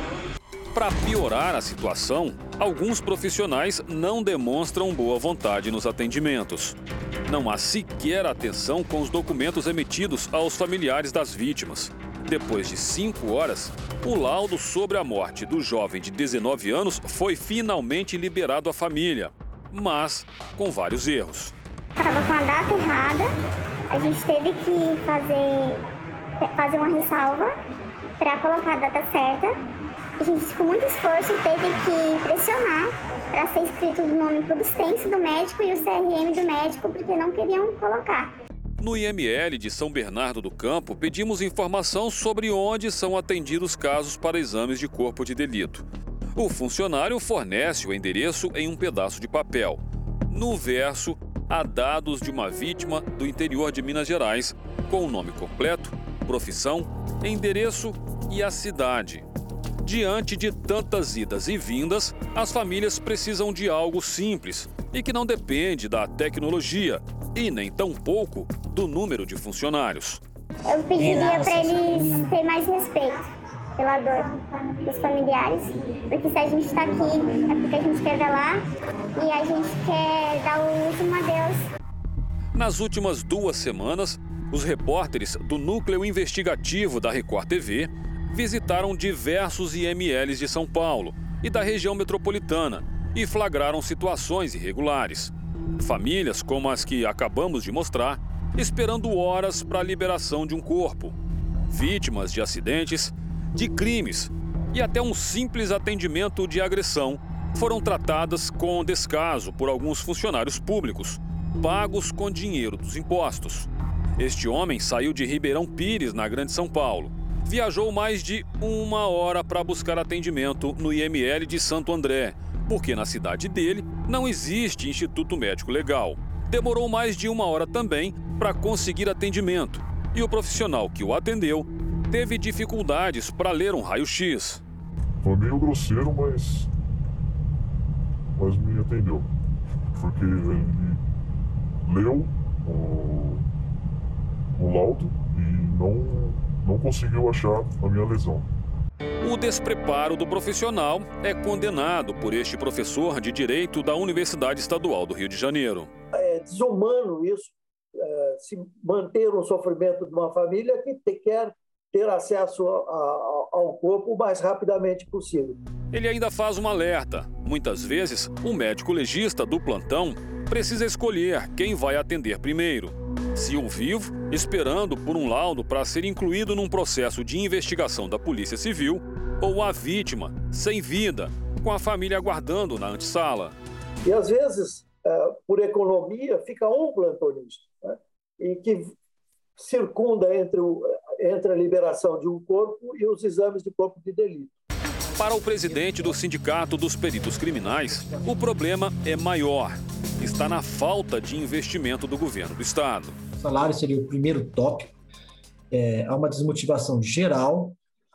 Então, a segunda é a falta de abertura de concursos, a falta da reposição de servidores para os cargos já existentes. Nós pedimos entrevista com a direção da Polícia Técnico-Científica de São Paulo, responsável pelo Instituto Médico Legal e Instituto de Criminalística. Num primeiro momento, o superintendente Maurício Rodrigues Costa aceitou falar conosco, mas ao ser informado das apurações feitas, ele desistiu e se manifestou por meio de nota emitida pela assessoria de imprensa.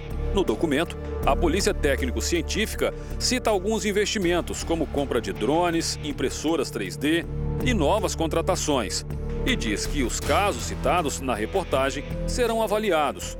Informou também que, se for identificada qualquer irregularidade, os envolvidos serão punidos. O IML de São Paulo foi criado em 1886 já são 136 anos de existência e é hoje o órgão técnico mais antigo de São Paulo. E tem mais. Quem trabalha aqui, entre muitas finalidades, tem também como objetivo descobrir provas que possam auxiliar a Polícia Civil durante um processo de investigação, saber se houve ou não um crime. E mais, auxiliar também a Justiça na hora de determinar uma sentença, se condena ou absolve um réu. E você se lembra da mulher lá do início da reportagem reclamando ter sido atendida por cinco minutos e ter saído sem fotografias dos machucados?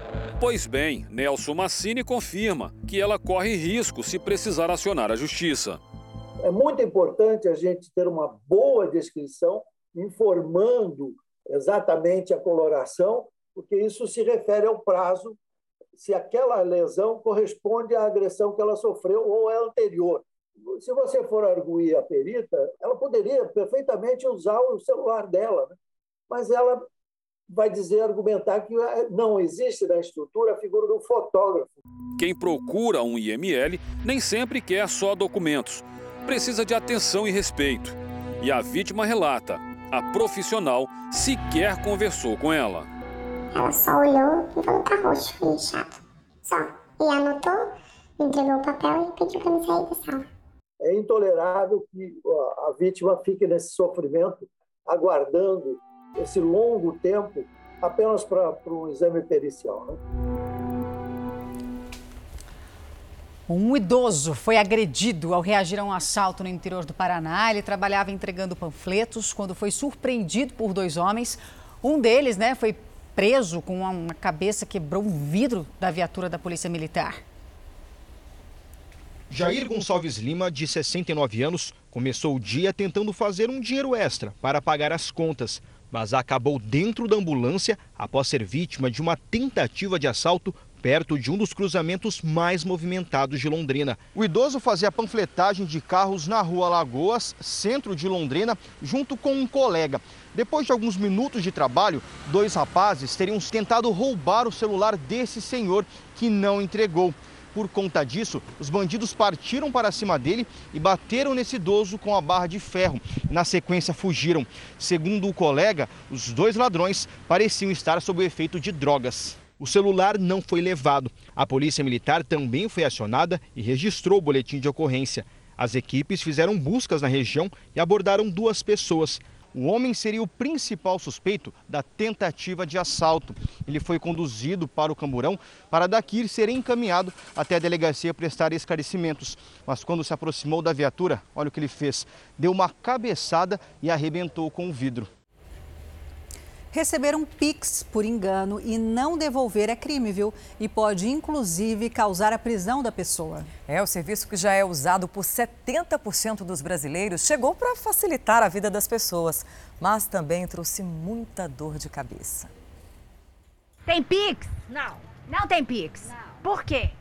É porque não abri conta de banco ainda, né? Mas eu tô querendo abrir, se Deus quiser. A Eva é dona desta banca há 15 anos. Não tem Pix, mas uso do marido. E já ficou no prejuízo, viu? Outro dia uma moça até comprou aqui na minha mão. Falou que tinha mandado. Aí eu não olhei direito quando eu cheguei lá do meu marido, né? Cheguei lá, não tinha caído. A Cristiane também perdeu dinheiro, mas no caso dela, foi por causa de um engano que cometeu. Ela fez uma transferência de 500 reais para pagar o serviço de um eletricista, mas mandou para conta errada. Já faz quatro meses e até agora não conseguiu o valor de volta. Ele me mandou o um número do, do celular dele, que era a chave, só que ele mandou sem colocar o 31. Quando eu copiei o número e colei, não estava dando. Aí eu coloquei o 31, na hora que eu coloquei o 31, sumiu o último número do telefone dele e ficou alterado para o telefone dessa outra pessoa. E aí eu não conferi na hora, achei que era a mãe, namorada, algum, né, alguém que ele conhecia. Não perguntei para ele se era aquilo mesmo, se estava certo e confirmei e mandei. Num clique e pelo celular. 10 segundos é o tempo que leva para uma transação por Pix ir de uma conta a outra. O pagamento eletrônico instantâneo caiu no gosto dos brasileiros pela praticidade e rapidez. Mas quem recebe dinheiro na conta por engano e acha que caiu do céu, tem de devolver o valor. Ficar com dinheiro é crime. A pena de quem recebe o valor por engano e não devolve é, consta ali no artigo 69 e é de detenção de até um ano. A Valdênia é diarista e usa Pix. Ela recebeu um valor por engano na conta e não pensou duas vezes. Devolveu no mesmo dia para a pessoa que fez a transferência errada. E em seguida, meu telefone tocou e eu atendi. A pessoa desligou. Em seguida, tocou novamente. Aí eu atendi pela segunda vez e a pessoa me pediu, ó, oh, Valdênia, a Júlia, e eu estou, eu te enviei um Pix por engano. Você poderia, por favor, me devolver? É o último dinheiro que eu tenho. Ela estava apavorada. Aí eu falei para ela: calma, moça, fica tranquila, eu sou uma pessoa honesta e eu vou te devolver o seu Pix sim. Mas e quando o correntista que recebe o dinheiro por engano se recusa a devolver, hein? O advogado orienta. Primeiro caminho da conciliação. Isso sendo frustrado, essa pessoa deve procurar um advogado especializado nessa área né, a fim de que tal procedimento seja judicializado e ela, por conseguinte, obtenha êxito com a restituição do valor. A polícia do Rio Grande do Sul realizou uma das maiores apreensões de armas da história do estado. O arsenal estava escondido na casa de um criminoso e o prejuízo para o crime é mais de um milhão de reais. A casa do criminoso funcionava como depósito de drogas e armas. No local foram apreendidos fuzis, pistolas, carabinas automáticas, uma espingarda, revólveres, carregadores e mais de 1.300 cartuchos de diversos calibres. Ele estava é, armazenando esse armamento para quando fosse demandado, as pessoas, os criminosos, buscariam e praticavam as atividades criminosas e depois devolveriam para ele. Né? O preso é membro de uma facção e tem vários antecedentes criminais por lesão corporal e tráfico de drogas. O homem foi encaminhado ao presídio e os objetos apreendidos ao depósito em Porto Alegre. A polícia estima um prejuízo de mais de um milhão de reais para a facção. Essa foi uma das maiores apreensões de armas aqui no Rio Grande do Sul. Você vai conhecer agora uma história bem inacreditável, viu? Um professor de anatomia foi preso após vender partes de corpos humanos para um estilista famoso. Veja na reportagem de Paloma Mendonça. O professor de anatomia Helder Bindá Pimenta foi identificado em outubro do ano passado. Segundo a Polícia Federal, pelos Correios, ele teria enviado uma mão e placentas humanas para um famoso designer em Singapura. Uma remessa, possivelmente contendo materiais orgânicos, né, foi, foi apreendido junto aos Correios. Verificou-se que no raio-x né, detectou-se a princípio materiais orgânicos, fizemos a apreensão do material e aí a partir daí se iniciou a investigação para verificar quem era o remetente e quem era o destinatário do, do, do, objeto. Dois mandados de busca e apreensão foram cumpridos na casa do investigado e no laboratório de anatomia da Universidade do Estado do Amazonas. Além disso, Helder Pimenta foi afastado do cargo por 30 dias e está proibido de ter acesso a qualquer dependência da UEA até o fim das investigações. A Polícia Federal agora quer saber se o professor recebeu dinheiro para enviar a encomenda. É isso que a Polícia Federal está tentando verificar, né? se de fato houve essa questão financeira nessa transação entre os investigados. A universidade também instaurou uma sindicância para apurar a denúncia no prazo de 30 dias. Se condenado, Helder Pimenta poderá responder pelo crime de tráfico internacional de órgãos humanos, com pena de até oito anos de reclusão. E nós voltamos a falar da guerra entre Ucrânia e Rússia. O nosso correspondente que estava em Kiev saiu ontem uma viagem de 16 horas de trem rumo a Varsóvia para sair ficar num lugar ali seguro. Ele chegou agora em Varsóvia, isso é uma ótima notícia, na Polônia, e mandou um vídeo para a gente. Vamos acompanhar. A gente está aqui já na fronteira com a Polônia, aguardando a liberação para poder entrar no país. Todos os refugiados estão aqui no trem, tendo que sair agora da composição, só com a roupa do corpo e o passaporte. A gente vai passar agora pela triagem. Nossa viagem ainda tem, ainda vai durar mais três horas em direção a Varsóvia, que é a capital da Polônia mas a partir de agora a gente já está em território polonês. Todos esses refugiados aqui são ucranianos, todas essas pessoas vieram da Ucrânia para tentar fugir do país e buscar asilo e refúgio na Polônia e também em outros países, como Romênia e Moldávia. A gente pode voltar a qualquer momento com outras informações sobre essa nossa matéria, sobre essa reportagem especial, acompanhando crise dos refugiados provocada pela guerra entre Ucrânia e Rússia. E na Hungria, uma mãe ucraniana teve um reencontro emocionante com os dois filhos do outro lado da fronteira. O abraço é de alívio por ver os filhos salvos. A cena emocionou a todos que estavam por perto. Uma mulher que não conhecia a família ajudou a atravessar as crianças durante os ataques. Colocou os dois dentro do seu carro e foi para a Hungria. A mãe conseguiu ir só depois. Já o pai das crianças precisou ficar na Ucrânia para lutar pelo país. E com essa cena emocionante, a gente se despede do Fala Brasil de hoje. Pois é, a gente fica agora com o Esporte Record, né? Com todos os detalhes do drama vivido pelos jogadores brasileiros que estão na Ucrânia. Um bom dia. Um bom dia para você.